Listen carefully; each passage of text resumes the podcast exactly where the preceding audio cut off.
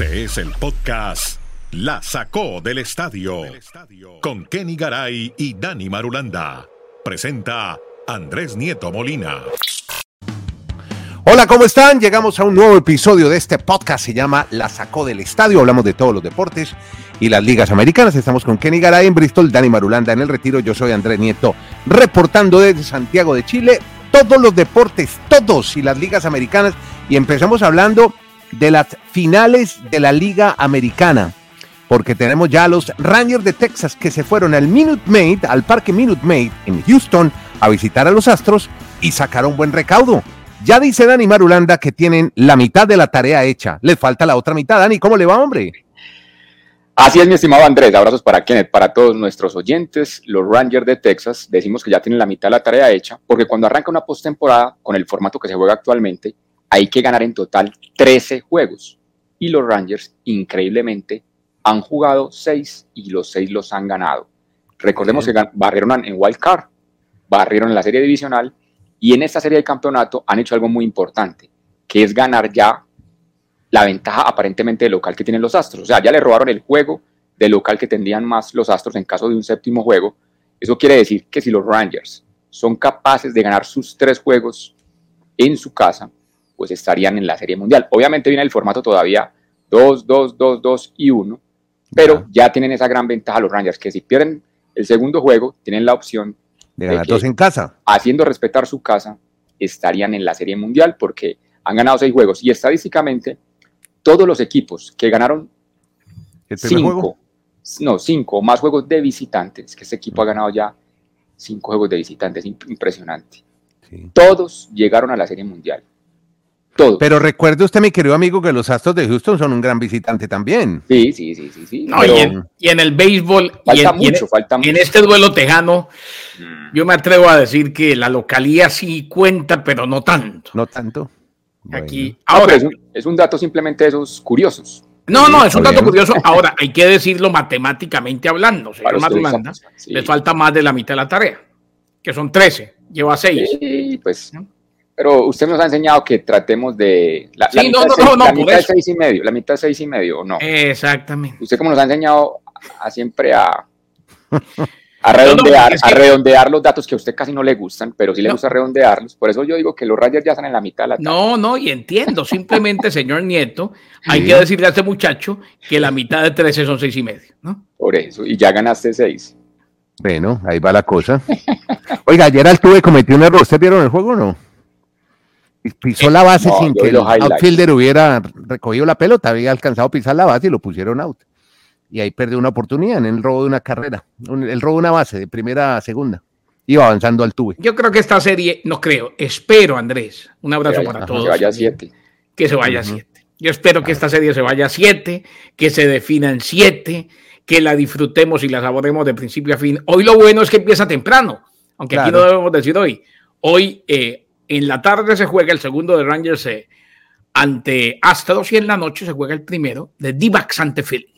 Rangers, pero de Houston, de, Rangers de Texas, ¿no? Porque aquí es Rangers de Talca, aquí en el primer, ah, la primera vez fútbol. Ese es, ese es un muy buen equipo, ese es un muy buen equipo. Y, y me que Dani Marulanda se puso hoy el color naranja del Cobreloa, que después de ocho años asciende a la primera división del fútbol chileno. Cobreloa. ¿Se acuerda que tuvo unos duelos con América? Calama. No es naranja, es el, equipo, el equipo de Calama, que, que eh, varias veces se enfrentó a la América de Cali.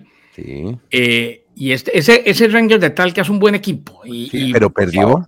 pero igual vamos a hablar del Rangers de Talca en un próximo episodio, todo el mundo pendiente. Palomita de Insaurralde y, le gana, y gana, no, pero hay que saludar a Cobreloa, hermano. no, es, naranja, no es naranja. Chileno. Naranja, no es naranja, esto es orange. Por eso, el mismo color de, Aqua orange. Saludamos a toda la gente de Antofagasta, de Calama y a todos los mineros. La economía de este país se mueve en el norte de Chile. Un saludo a todos los que ven este podcast en el norte de Chile, en Antofagasta y Calama. Que en Chile hay Cobreloa y Cobresal. en Cobresal jugó el Bambán Zamorano, y ahí salió. Ah, ahí está. Bueno, ahora sí, nos vamos, nos cambiamos de deporte. Ah, si es tan amable, don Andrés, no cambie de deporte, que le tengo una medio de última hora. Ah, sí, de que va a poner muy triste a Madulanda. De béisbol. Que me puso yo triste. Tengo, yo tengo una de béisbol que va a poner triste a Garay. Yo tengo una de béisbol que va a poner muy alegre a, Nieto y a nosotros. ¿Qué pasa? Pues. Bueno, le tengo la, la, primera. La que pone triste a Marulanda y a Garay y a todos los que nos esperanzamos con que el equipo, hablo de los Marlins de Miami, va a ser protagonista de aquí en adelante. Kim En-ji presentó su renuncia. Ay, no. Dijo, equipo. golpe bajo. Va para, otro equipo. va para otro equipo. O sea, rechazó, no presentó su renuncia, porque mm. no es la figura legal, Andrés. Rechazó el año de opción. Ya. O sea, eh, uno tiene derecho, generalmente es por mutuo acuerdo, que uno firma un contrato por tres años, dos con opción a otro. Lo rechazó y como dice Dani, con la buena tarea que ha hecho en los Marlins, se le debe venir una oferta espectacular y se lo merecen. Yo creo que se va la gran gestora de lo que hicieron los Marlins este año. Es más, yo hubiera preferido que se quedaran al margen la última, el último fin de semana y no fueran a los playoffs y sí siguiera Kim G. Pero no. Sí, sí, sí. Es que esa mujer ha hecho un trabajo impecable. Es brillante lo que realizó con los Marlins y lo destacamos acá, Andrés. Fue la primera mujer en la historia de grandes ligas que siendo gerente general de un equipo ha llegado a postemporada, a playoffs. Ella va a abrir un mercado y ella no, es, no ha aparecido de la noche a la mañana, ella lleva más de 25 años en grandes ligas. ella estuvo en los Yankees, en, la, ¿ustedes se acuerdan los Yankees de los finales de los 90, tan ganadores que arrasaron? Ella trabajaba ya, ella trabajaba ya como un asistente del staff de ese, de, de, ese grupo de... Y después se fue con Joe Torre para Major League Baseball. Exacto. Y de ahí, como conoció a Derek Jeter, Derek Jeter, cuando era el gerente general de los Marlins, fue el que le dijo, venga, yo me voy a ir del equipo, ah. yo la traigo a usted. Jeter se la trajo a Miami. Exacto. Eso, yo creo que lo, yo lo único creo que interesante que hizo Jeter en su paso por Miami fue haberla mejor, llevado a ella. Lo mejor de su gestión. Pero sí, es lamentable. Además, yo me atrevo a decir que va a ir a un equipo más tradicional, que le van a ofrecer otras ofertas más importantes y por eso los Miami son Marlins son como el envigadito. donde no se tenga que pelear con los dueños. ¿eh? Envigadito. hay que ser de naranja, son como el envigadito de Colombia. Y, y como el Saca y saca aquí. No, venga, lo, otro positivo que le No, no, pero es que, ojo, y donde no se tenga que pelear, Dani, con ningún dueño, donde los dueños le digan, bueno, busquemos porque tenemos que ser protagonistas, buscar título, buscar ganar, buscar estar siempre ahí. Aquí me imagino las reuniones con los dueños de los Marlins cuando ella quiere mejorar el equipo, porque, claro, el presupuesto no es el mismo y el objetivo es más comercial, o sea, que el equipo dé lo que da a que gane. Sí. Ah, bueno. Y además de destacar esa brillante labor de Kim G, le voy a dejar simplemente este titular, pero mañana lo quiero desarrollar. Hay una mujer que va a ser candidata a ser eh, la gerente o la manager, o sea, no en la oficina, sino dirigiendo al equipo la manager, la piloto de un equipo de grandes ligas. y hoy también que estoy de naranja, los Giants de San Francisco. Mañana le traigo la historia porque ella lleva muchos años trabajando también en el staff de entrenadores y hoy también lo queremos destacar. Mañana le traigo toda la historia de ella. es qué buen rollete. Y vea, y eso, eso es para, vea, aplaudir. Claro. ¿Por qué? Porque esta sí es la inclusión que se debe inclusión con mérito. Ahí entró al tema otra vez. No, no, no voy a entrar, a, no voy a, entrar a ningún tema. Hablemos de, hablemos de lo positivo, Garay. No, no, pero venga, es que no es negativo. No, no, no, no les dé miedo, tranquilo. No, no, no, no, nadie está con miedo. inclusión, inclusión con mérito. Dani nos va a hablar de una que se lo merece, que ha estado Kim En-ji, tremenda figura del béisbol. Hoy por hoy, a Kim En-ji la respetan en todo el béisbol de grandes ligas. No porque sea mujer, no, sino porque siendo mujer. Es buena es espectacular y lamento mucho que se vaya de los Marlins. Bueno, y estamos ahora en el fútbol americano. Alínense bien, muestren sus micrófonos, muchachos. Yo ya no me puedo alinear más bien. Que sepan que estamos haciendo un podcast. les toca subir a usted.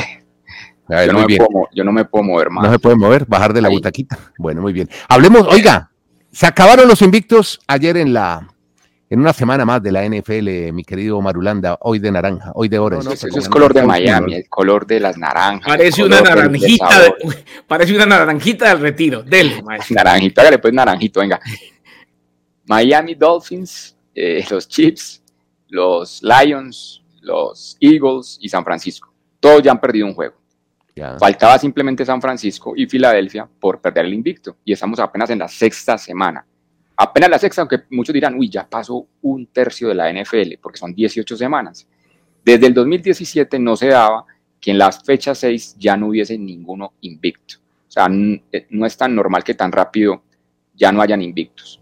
¿Y qué pasó? Que Filadelfia tuvo muchos errores frente a los Jets. Los Jets tienen muy buena defensa y aprovecharon esos errores. Y la otra, la de San Francisco, que mucho discutíamos con Garay, del señor irrelevante. O sea, le damos el mote, porque así es reconocido, no es que lo digamos despectivamente, pero queríamos ver eso, que en un partido donde él tuviese que dar el paso al frente, salir con liderazgo, pero se quedó. En el primer cuarto se le lesionó Williams, que es su principal liniero ofensivo, el que le guarda las espaldas, aunque él después entró al partido, pero se perdió algunas jugadas. En el segundo cuarto se lesionó el señor Divo Samuel. Y más adelante, Christian McCaffrey, esos dos no regresaron al partido y no encontró las armas necesarias el señor Purdy y perdieron el invicto. pero no por culpa de Purdy al final, porque estuvieron a punto de definir, pero fue en la patada final. Pero es que, mm. pero Andrés, si usted me hubiera dicho que era un equipazo, es que Cleveland es muy buen equipo en defensa, pero ayer no tenían ataque, no mm. tenían ni siquiera su coreback titular.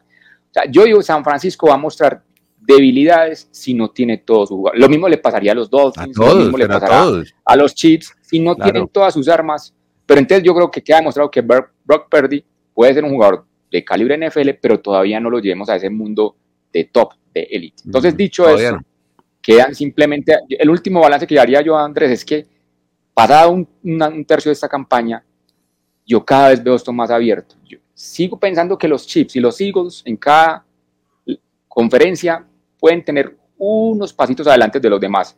Pero cada vez que hay un juego, yo que no hay un super equipo que no diga, este es el real candidato a ganar el Super Bowl, creo que vamos a ver todavía unas los Chiefs un puntico arriba, Chiefs y Yo diría que Chiefs y Eagles todavía, pero, pero todavía han dejado algunas interrogantes. Que yo veo más a los Chiefs con el puntico arriba, Andrés y Dani, que a los Eagles inclusive.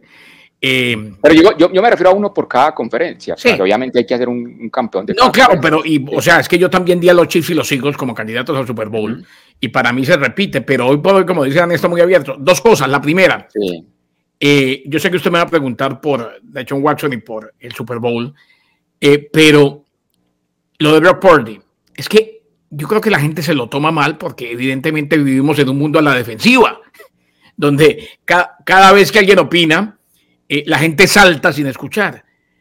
No es quitarle mérito a Brock Purdy y decir que es un quarterback de sistema. Como él hay muchos, inclusive aquí dijimos en su momento que el mismo Tom Brady, pese a ser el mejor de todos los tiempos, es de sistema. Eh, y usted me dirá lo que dijo antes ahora, y claro, a cualquiera le hacen falta sus compañeros, a cualquiera le hacen falta la figura del equipo.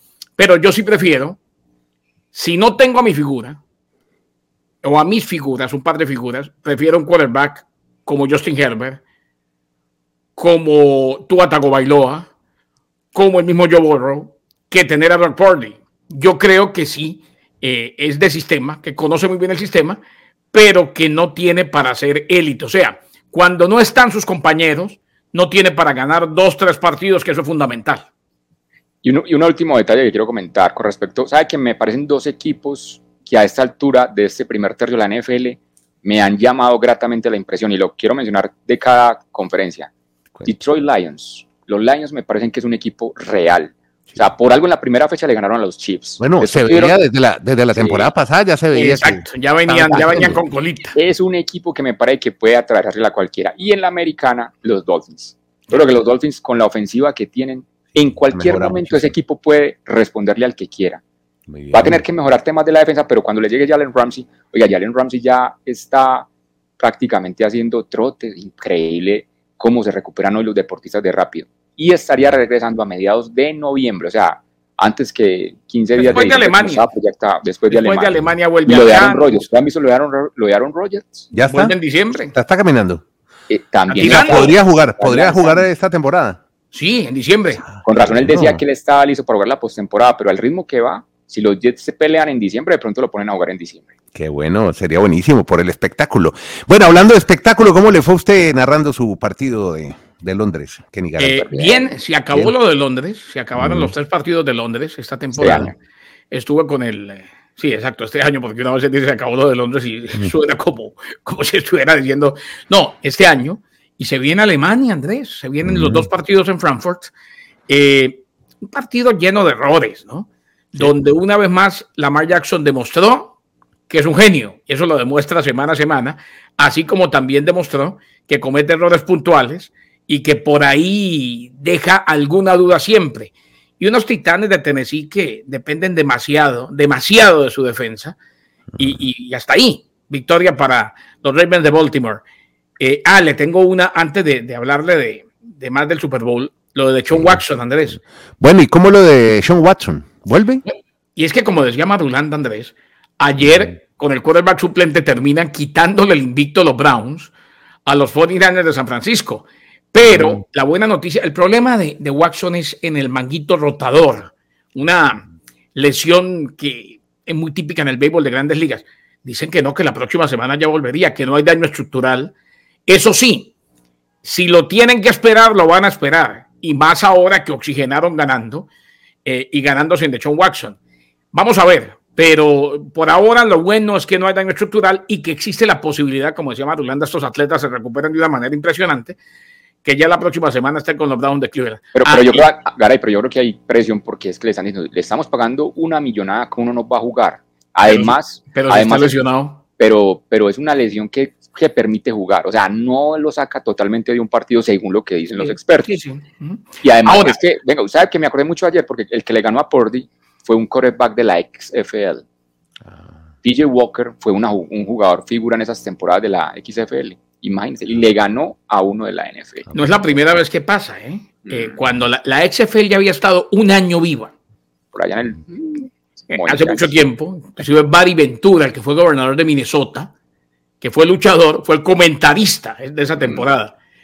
Y salieron quarterbacks como Hall, como que después estuvo en los Steelers de Pittsburgh, eh, en los Browns de Cleveland, si mal no recuerdo. O sea, salieron varios que después triunfaron. No me he subido, Andrés. Esta mañana me levanté eh, y brindé por esos 51 años, porque los Jets, que no me gustan, que no los quiero, nos hicieron el favor, Andrés. Y los Dolphins siguen siendo el único equipo invicto en temporada entera en la NFL, después de que, como dijo Madulanda, ayer sí acabaron los invictos. Perfecto. Óigame, y de parece que Londres tiene ganas de Super Bowl. ¿Todo parece indicar o qué? Volví a decir la NFL. No, Londres tiene ganas y la NFL está abierta al tema. No va a ser en el futuro próximo, no va a ser a corto plazo, Andrés.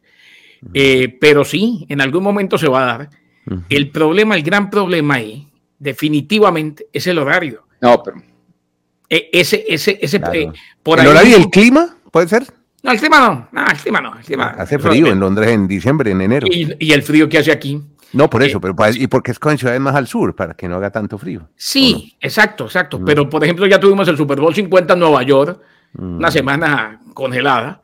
Okay. Eh, no, Super Bowl 50 no. El Super Bowl de Nueva York, que terminaron ganando el 50 fue en San Francisco, el Super Bowl de Nueva York que terminaron ganando los hijos. No, es el horario, Andrés. Porque es que, a ver, para que se dé un Super Bowl se tendría que jugar mucho más temprano de lo que se juega ahora, en los horas de los Estados Unidos, Dani. Sí, pero precisamente ese es el detalle. Ya están hablando que podrían llegar a un acuerdo para que el juego sea a las 3 de la tarde, hora este, en los Estados Unidos, que son las 8 de la noche en Londres. O sea, es una hora estelar para Londres. Sí. Y las 3 de la tarde en el, hora, en el horario este es lo que habrían que buscar. Por ejemplo, cuando hemos estado Garay en Super Bowls en el oeste, los partidos son a las 3 de la tarde allá. Entonces yo creo que podrían llegar a un acuerdo, o sea, eso desde que haya el dinero, el ah, no, eso sí, por lo Yo sí creo que, no me, yo no me extrañaría pues que antes de que nos muramos. si la, si la FIFA es un mundial en un país. Vamos a ver, vamos a ver un Super Bowl en Londres. Vamos a ver un Super Antes de que nos muramos, dice Dani. No está de acá. No, la, la, FIFA hace lo que se le da la gana. No, por eso. Hizo, un país donde se, hizo un país donde se hizo un mundial en un país donde se denigra a las mujeres. Imagínese. Y, y, hasta aquí tuvimos siete estadios con aire acondicionado, una cosa rarísima. Y hasta aquí tuvimos la sacó de Qatar. Mm, bueno.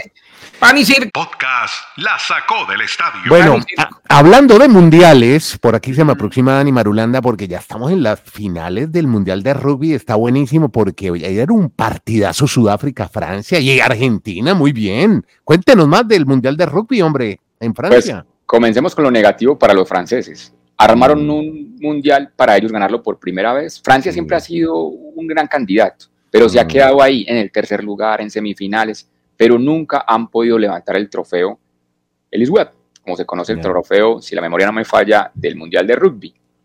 y perdieron sorpresivamente en cuartos de final frente a Sudáfrica. Es que el resultado lo dice todo, 29 a 28. Casi nunca hablamos de resultados, pero hoy déjeme darle importancia por, por, lo apretado del juego. Claro. Web, Sudáfrica, Ellis. Web Ellis. Web Ellis. Y pues Sudáfrica, eh, por algo muestra que es un tradicional, es que de los nueve mundiales que se han disputado, Sudáfrica ha ganado tres, Nueva Zelanda tres, dos de mm. Australia y uno de Inglaterra. Francia ha estado siempre ahí como el quinto en disputa, pero no le ha dado. Entonces ahora Sudáfrica se enfrenta en una semifinal a Inglaterra, va a ser un partidazo el fin de semana, y en la otra semifinal, pues usted que está tan emocionado con los Pumas, Argentina. Los Pumas, el, el tackle que hizo en la última jugada.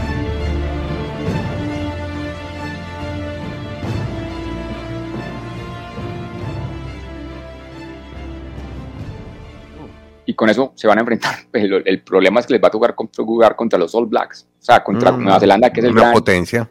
siempre candidato en los mundiales, pero bueno, ahí van a tener la opción entonces de esas semifinales el fin de semana, o sea, este 20 y 21 de octubre, esas semifinales del mundial, que tardará otra semana más. Tercera vez que van, a la semifinal los argentinos. Los argentinos, sí. Muy bien, los Pumas.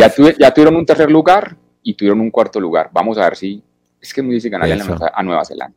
Y recuerden que, como diría Kenny Garay, uno de los títulos de Sudáfrica inspiró la famosa película Invictus, donde Nelson Mandela fue uno de los artífices de esa victoria de Sudáfrica. Exacto. Bueno, y nos vamos ya con baloncesto porque ya debutaron la dupla salvaje de los Bucks de Milwaukee, Lilar ante Tocompo. ¿Y cómo le fue, Kenny? Eh, baloncesto. Independiente, independientemente de la huelga de Madulanda, que no le gusta que uno hable de pretemporada del baloncesto, y que entiendo ese es muy relevante. Pero aquí lo bueno. Lo bueno no es Party? No, chiste. Ah, buen chiste, buen chiste. Me, gusta tu humor. Me gusta tu humor. No, aquí lo bueno fue que debutó Demian Lilar, jugó 22 minutos. Yanis Antetokounmpo jugó 15 minutos. 16 puntos para Antetokounmpo, 14 para Lilar. Eh, es bueno verlo debutar, más allá de que gana partido de pretemporada a los Lakers de Los Ángeles, porque es una dupla que vamos a ver en alta competencia, si no se lesiona alguno de los dos, muy protagonista y muchas veces en los próximos años. Bueno, y con esa de NBA también jugaron los Lakers, Curry LeBron ganó Papa Curry otra vez. Pero, ojo, ahí va, a estar, ahí va a estar el Miami Heat para, para ahí, también jugó el Heat. ¿Cómo le pero eso fue antes, ¿no? O sea, esta, esto fue Box Lakers y ganaron los Box. Exactamente, muy bien. Y el Heat también, ¿no? Ya jugó el Heat. Muy bien. Sí, todos, todos están jugando pretemporada. Están jugando pretemporada. Eh, hay quienes están enamorados de Jaime Jaques, el mexicano. En ocho días, en ocho días exactamente, arranca la temporada 24 de Pues gracias. Jueguense el petaco hoy en el torneo de golf de Animal Holanda en el retiro. Y gracias a todos por seguir este podcast que habla de todos los deportes. Gracias por estar en nuestro canal de YouTube, por suscribirse, darle a la campanita. Mientras más seguidores seamos, pues, pues podremos recibir un dinerito por ahí de YouTube. y del Baki. Y el Baki también, aquí. También usted puede hacer su aporte voluntario, si usted quiere. Exactamente. Lo que quieran. Muchas gracias. Lo que quieran, lo que quieran déjenlo ahí en el Baki, aquí abajito. Abajito. Muchas gracias a todos, que la pasen bien. Sigan este podcast que se llama Podcast La Sacó del Estadio.